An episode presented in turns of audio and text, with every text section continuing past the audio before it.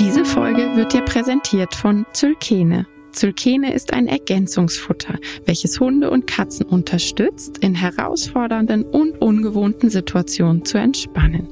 Bewährt hat sich Zylkene zum Beispiel bei der Gabe vor dem Tierarztbesuch, bei ungewohnten Geräuschen, wie zum Beispiel Silvester, fürs Verreisen mit Hund oder wenn das Alleinebleiben Probleme bereitet. Die Gabe von Zylkene ist ganz einfach, denn es gibt Zylkene entweder als Kauleckerli oder als Kapsel.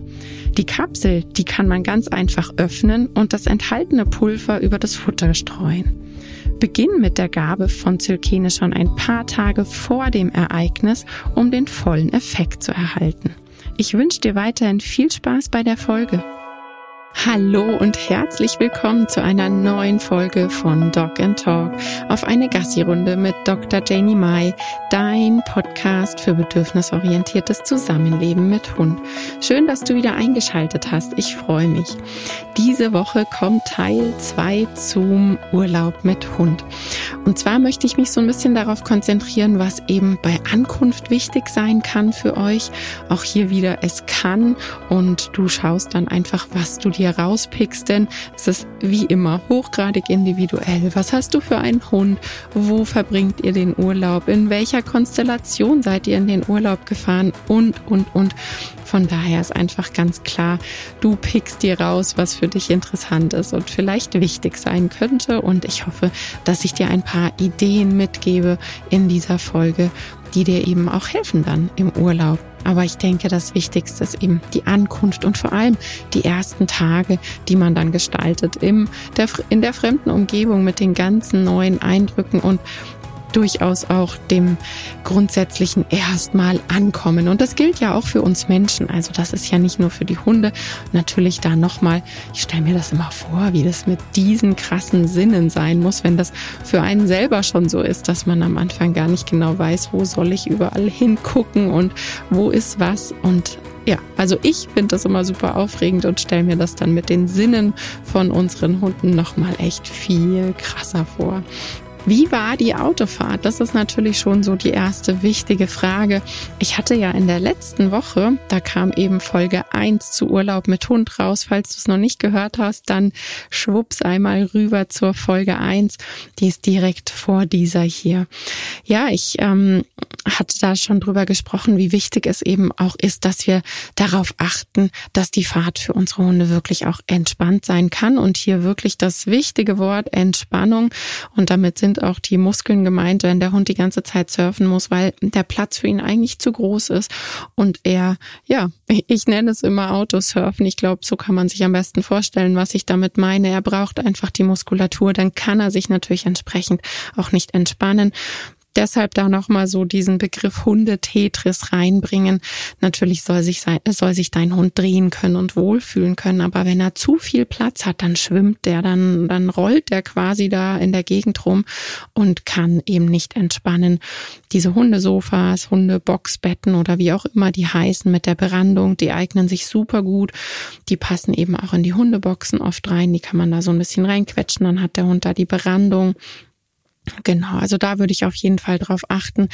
Dann die Frage nach, wird deinem Hund übel beim Autofahren, ja oder nein? Und da dann wirklich entsprechende Medikation besorgen und da dann im Hinterkopf behalten, wenn dein Hund die Medikation bekommen hat, dann würde ich aus Sicherheitsgründen an dem Tag keinen Freilauf mehr machen. Also an Straßen so oder so nicht. Ich glaube, da brauchen wir nicht groß drüber reden, aber eben auch dort dann am, im neuen Ort, am neuen Ort würde ich das nicht machen, weil man merkt schon immer, dass die Hunde ganz schön zeitverzögert reagieren.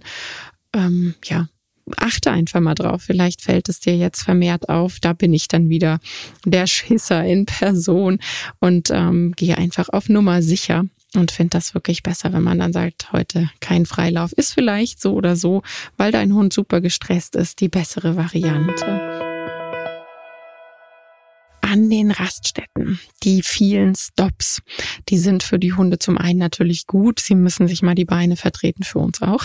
Sie müssen sich die Beine vertreten, dann ja, können sie mal eine Runde pieseln gehen, was auch immer sie an Geschäften erledigen müssen und haben auch mal zwischendurch wieder was in der Nase und können ein bisschen in der Gegend rumgucken. Ich hm, schaue immer so ein bisschen vorher tatsächlich einfach auf Maps, was ist so rundrum um die Raststätte. Und wenn ich dann sehe, Mensch, da ist eine große Wiese, dann halten wir da an. Also ich schaue mal so ein bisschen, dass das nicht einfach nur eine asphaltierte Raststätte irgendwie ist, sondern dass man dann auch so ein bisschen an der Wiese stehen bleiben kann. Ich weiß, lecker ist es meistens nicht, ähm, brauchen wir nicht drüber reden, aber die Hunde haben echt was zu schnuppern und können sich, wie gesagt, mal die Beine vertreten. Das ist echt super wichtig.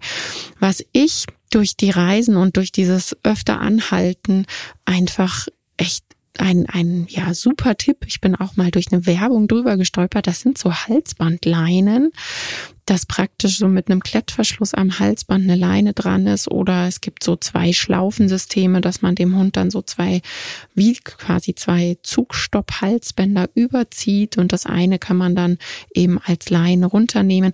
Das fand ich immer fürs Aussteigen super gut, weil klar, das Geschirr behalten sie bei der Fahrt an, aber dann habe ich die Leinen ja nicht dran an den Hunden. Ich finde das immer super praktisch. Da hat man sie dann zack, zack in Sicherheit.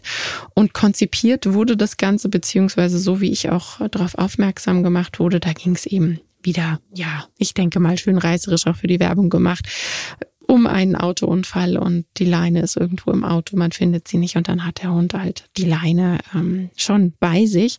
Und vielleicht ist das noch ein Tipp, vielleicht kennst du sowas noch nicht. Führen tue ich meine Hunde dann am Geschirr, ganz klar, weil aus dem Halsband können doch die meisten Hunde, außer die Bollerköpfe, alle anderen schlupfen aus dem Halsband ganz schnell raus, wenn sie sich erschrecken. Das wäre für mich absolut weit weg von Sicherheit oder so. Ja, genau. Und dann natürlich auch noch Aufregung an der Leine ziehen. Ich sage ja immer so schön, gespannte Leine zeigt gespannte Nerven. Das heißt, an so einem aufregenden Tag würde ich mit Sicherheit nicht darauf verwetten, dass mein Hund eine lockere Leine ähm, ja an lockerer Leine gehen kann. Und dementsprechend hätte ich doppelt keine Lust, dass der Hund dann irgendwie am Halsband zieht. Aber so als Sicherheitsfaktor, dass man den Hund direkt an der Leine hat, finde ich das echt gut. Genau, dann vor Ort. Es braucht einfach so einen kleinen ähm, Ablauf, denke ich mal. Vielleicht kannst du dich da so ein bisschen dran orientieren. Die Hunde brauchen nicht mehr, wer weiß wie viel Auslauf. Also ich persönlich habe keinen noch nie einen solchen Hund gehabt, wenn man wirklich sagt, man achtet dann auf die Körpersprache der Hunde, ja. Und da darf man sich selber auch hinterfragen. Klar, man möchte sich bewegen, aber so irgendwie gleich am neuen Urlaubsort eine riesige Runde und sich alles reinpfeifen und gucken, was gibt's da und so weiter und so fort bin ich nicht der Typ für und alle Hunde, die ich bisher hatte, waren so auch nicht, dass ich einfach sagen konnte, ankommen und zack, einfach mal anderthalb, zwei Stunden Gassi gehen oder so. Das brauchen meine Hunde nicht. Und wenn du eben da eher so Fragezeichen im Kopf hast, ist das dann okay? Der hat ja quasi den halben Tag oder den ganzen Tag im Auto verbracht und immer nur diese kurzen Pausen. Und reicht es dann, wenn ich eine kurze Runde gehe? Ich sag ja, weil die Sinne wirklich richtig, richtig gefordert sind. Ich mache dann wieder wieder eher so ein Kino- und Popcorn-Ding. Ja, gerne auch aus dem Auto schon raus, wenn du merkst, dein Hund traut sich erstmal gar nicht so wirklich auszusteigen oder ist, ist total gestresst. Wenn ihr einen kleinen Garten habt, dann kannst du dich ja mit dem Hund dann dort am Urlaubsort in den Garten setzen und Kino und Popcorn machen. Ich würde trotzdem die Schleppleine dran lassen, damit eben solche Schnellreaktionen, weil dieses reaktiv sein, das wäre was, da würde ich mich drauf vorbereiten nach so einem anstrengenden Tag. Das heißt, es kann durchaus sein, dass dein Hund dann mal zack in die Leine ähm, schnellt. Gerade wenn man dann sagt, da ist ein Garten oder oder oder man geht runter an den Strand, wenn es einen gibt. Da würde ich wirklich mich innerlich darauf vorbereiten, dass es zu gewisser Reaktivität kommen kann und dementsprechend, weil ich keinen Bock habe, dann irgendwie laut hinter meinem Hund herzurufen, würde ich wirklich da eine Leine dran machen, damit der Hund weiterhin unter Kontrolle ist. Wie gestalten wir es? Also wir machen es wirklich immer diese Kino- und Popcorn-Geschichten. Ich gehe dann einzeln, weil ich da einfach wirklich dann individuell bei meinem jeweiligen Hund sein möchte. Wenn man dann so gleich mit allen dreien losgeht, das ist dann doch sehr, sehr wuselig und ich möchte einfach wirklich auch einzeln wahrnehmen, wie kommt jetzt der jeweilige Hund hier am neuen Ort an und zeigt mir auch körpersprachlich, wie er sich fühlt gerade und wie es ihm geht. Und dann kann ich da einfach individueller drauf eingehen. Das ist mir super wichtig. Das heißt, ich gehe wirklich einmal so rechts, links, lauf Wege vor und zurück und baue super schnell schon auf diesem ersten Spaziergang Umwelttargets auf. Was können Umwelttargets sein? Die genaue Anleitung, wie du das aufbaust und was das sein kann und wie du die auch für dich zu Hause auf euren Runden wirklich etablieren kannst, die findest du in meinem Selbstlernkurs Stress lass nach. Ähm, aber hier so in Kürze, du kannst dir so ja, was, was in der Umwelt deutlich zu sehen ist, wo man halt wirklich sagt, okay, ja, da laufen wir dran vorbei, ist völlig klar ersichtlich. Das kann ein Baumstumpf sein, das kann ein gewisses Gebüsch sein, das kann ein Verkehrspoller sein, ähm, so, ein so ein langsam, wie nennt man die eigentlich in ordentlich? Ich sage immer Verkehrspoller. Ich hoffe, sie heißen so, ähm, aber du wirst wissen, was ich meine. Es kann eine Bank sein, es kann ein ein ähm, prominenter Zaunpfahl sein.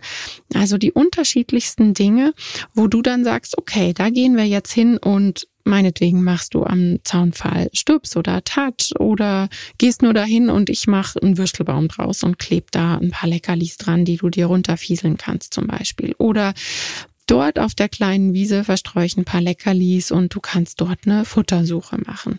Bei einem Baumstumpf kannst du deinen Hund drauf hüpfen lassen. Bei der Bank kannst du sagen, ich setze mich hin und wir machen ein bisschen isometrische Übungen mit Tubeschlecken zum Beispiel.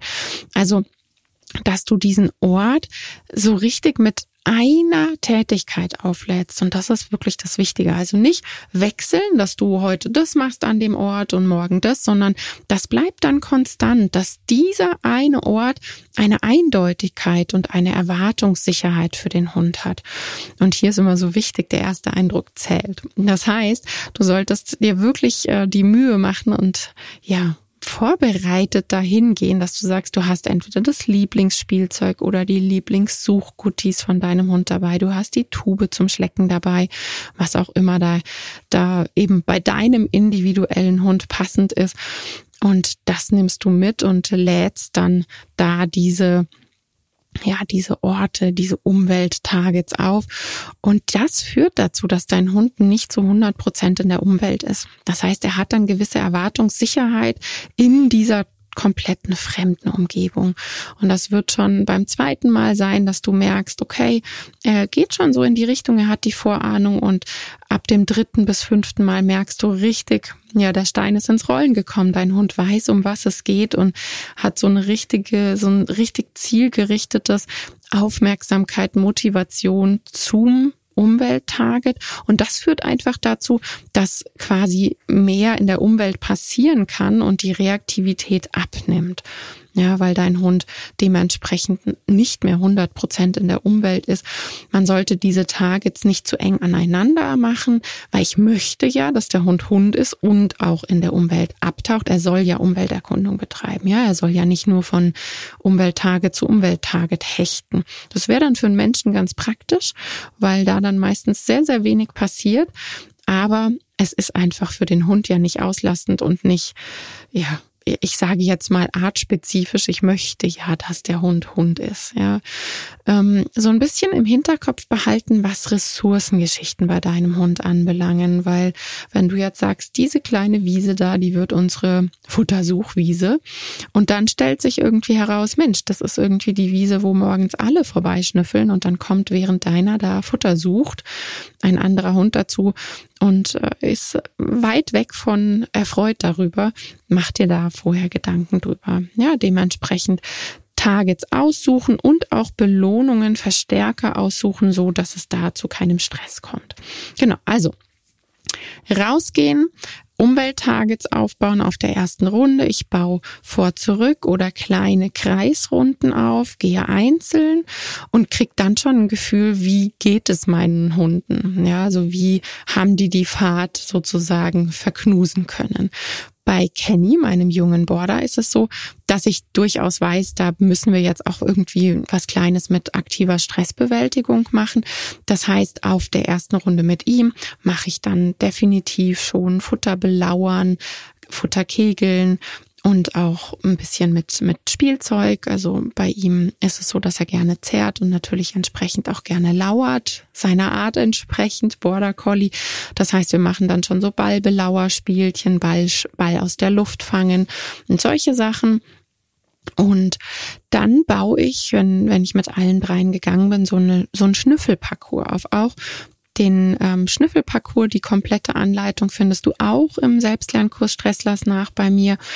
Das ist dass eben nicht nur eins da ist, also nicht nur ein Schnüffelteppich oder ein Kaus, ein Kausnack oder so ein gefüllter Futterball, sowas, so ein, so ein Schleckball, sowas ähnliches wie Kong oder der Toppel, das ist so mein Favorit, der Toppel, den kennen ganz, ganz viele auch, die mir eben auf Instagram folgen, zeige ich den öfter mal in der Story.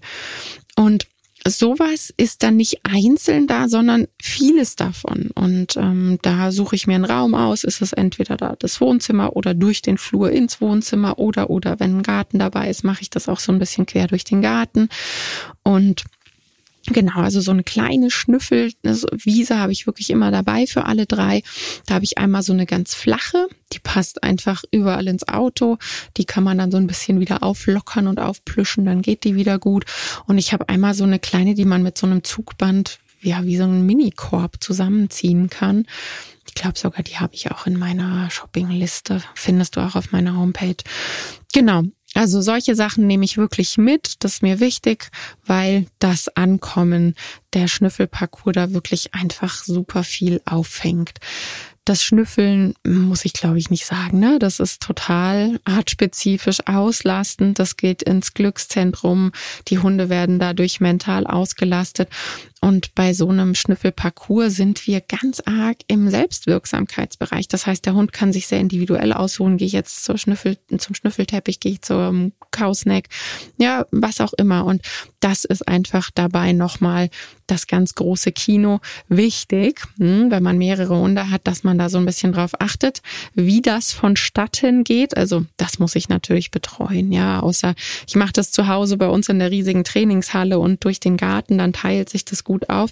Aber zum Ende hin, da gibt so bestimmte Bälle, so, so Stehaufbälle mit Loch, ähm, so Futterbälle. Da würde es Streit geben zwischen Kenny und Timon und da muss ich auch dabei sein und begleiten und helfen. Also wenn du mehrere Hunde hast, dann bau den Schnüffelparcours doch vielleicht in verschiedenen Zimmern auf oder ja, ihr werdet vielleicht zu zweit unterwegs sein, dann kann jeder den ähm, ja einen Hund an der Leine vielleicht bei sich behalten und das Ganze so ein bisschen in gewisse Bahnen lenken, dass die sich da nicht in die Quere kommen, weil es soll ja nicht stressend sein, sondern wir bauen das Ganze ja genau für das Gegenteil auf. Bei, bei den Umwelttargets wirklich das Ressourcending, das habe ich schon gesagt. Der erste Eindruck zählt. Und es ist einfach so ein, ja, die Umgebung wird für den Hund sich dadurch schnell, ich sag mal so ein bisschen heimisch und sicherer anfühlen, weil er weiß, was passiert. Ja, er weiß, was kommt.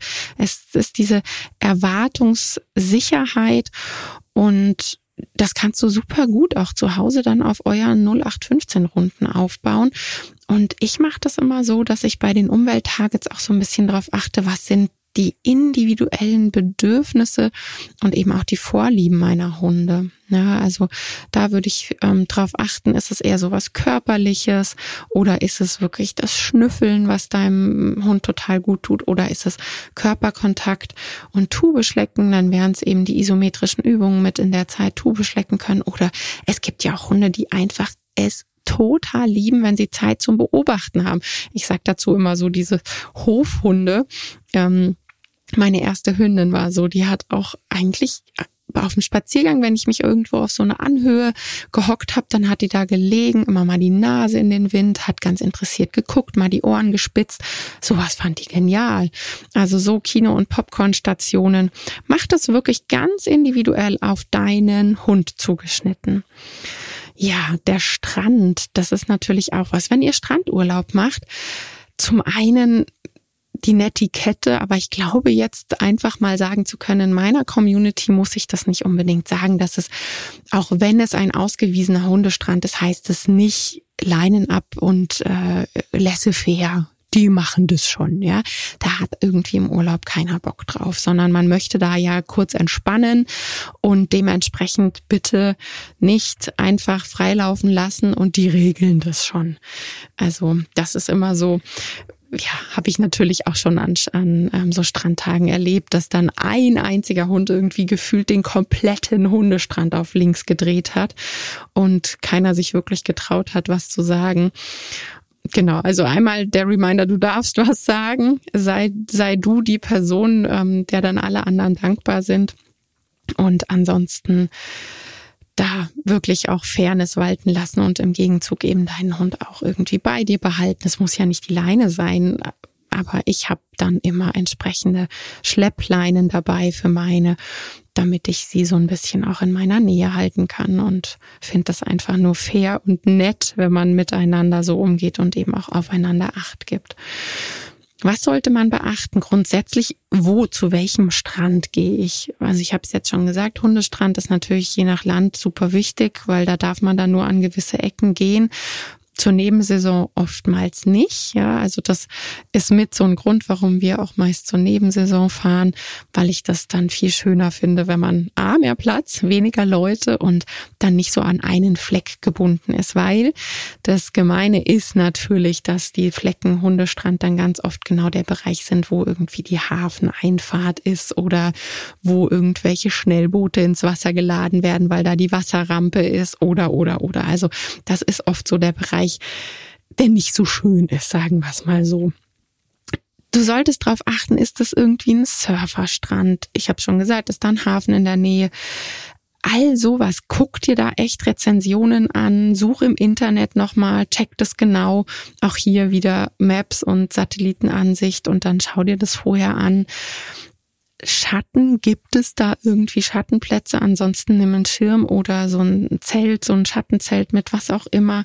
Frisches Trinkwasser, natürlich super wichtig, weil, naja, wir kennen die Nummer, glaube ich, alle, der erste Strandurlaub und der Hund rennt ins kühle Nass und ähm, danach kommt das Ekelgesicht, weil sie natürlich die Zunge ins Wasser gehalten haben, wenn es Salzwasser ist.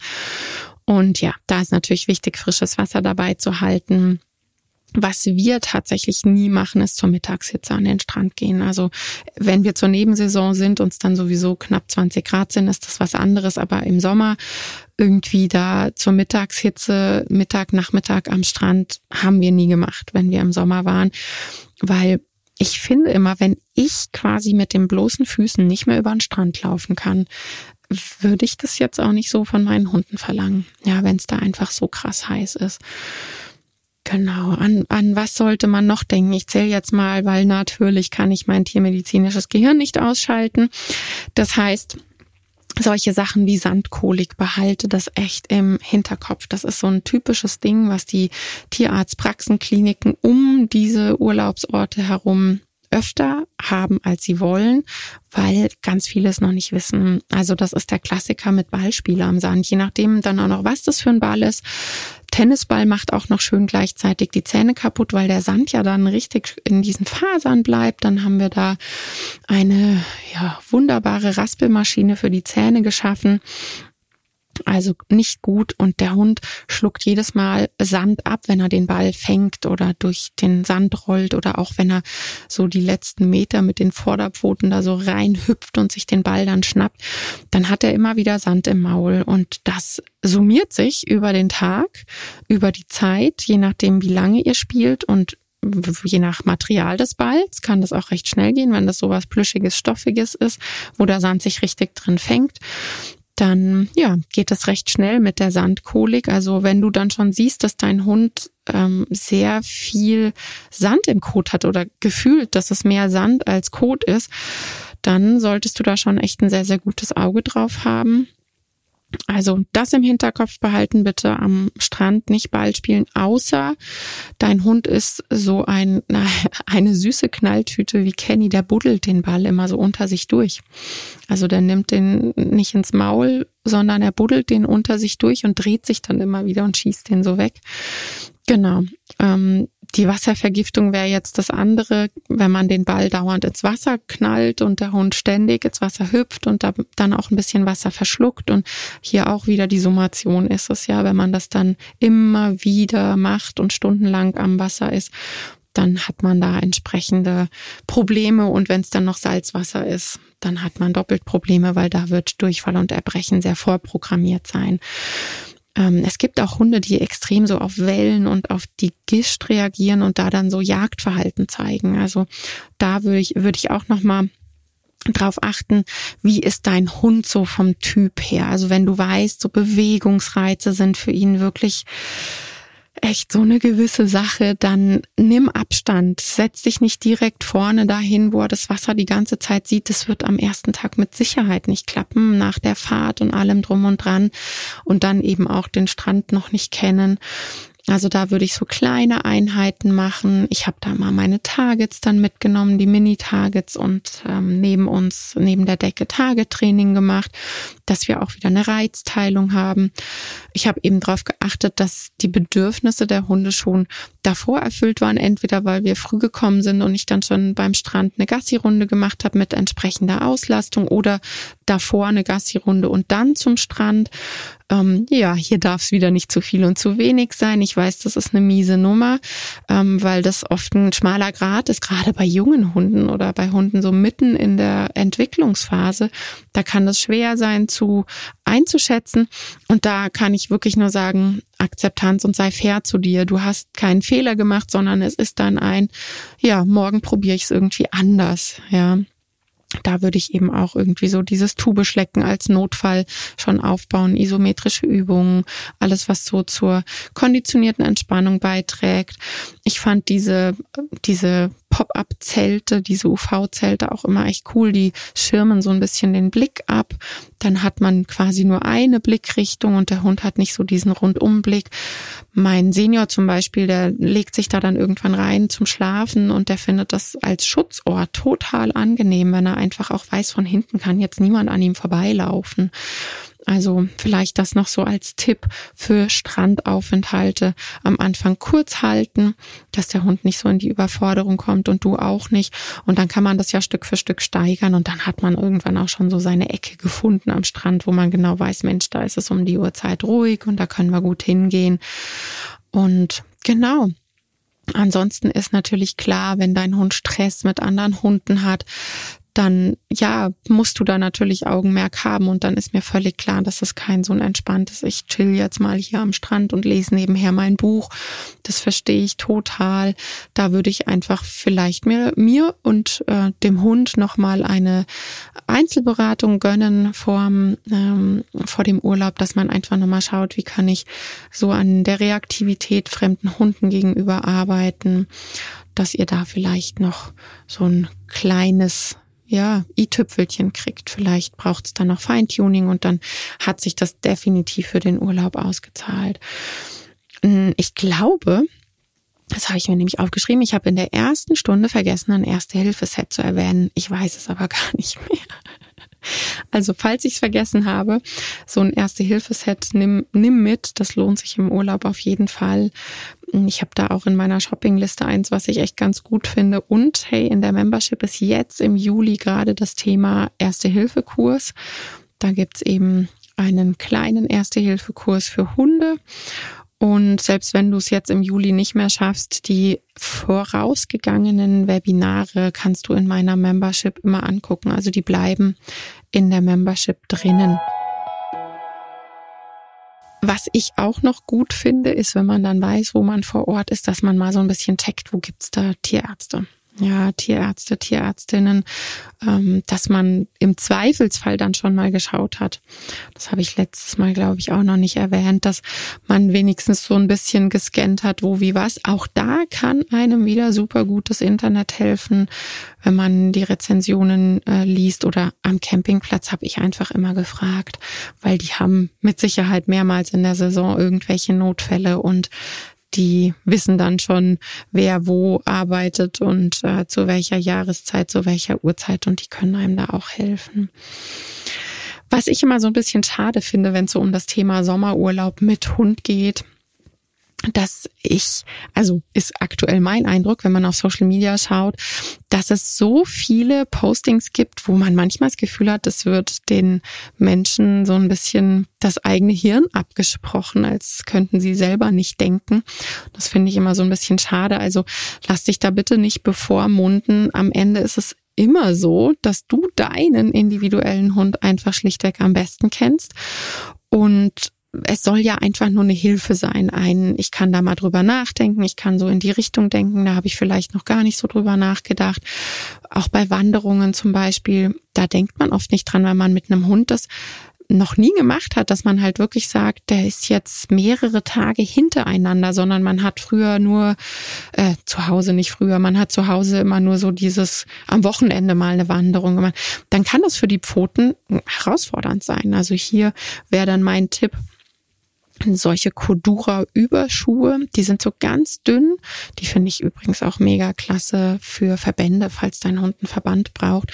Die sind natürlich nicht super wasserdicht, aber die sind ein extrem guter Schleckschutz und die halten so fantastisch gut. Da ist so ein ganz, ganz strenger Klettverschluss dran.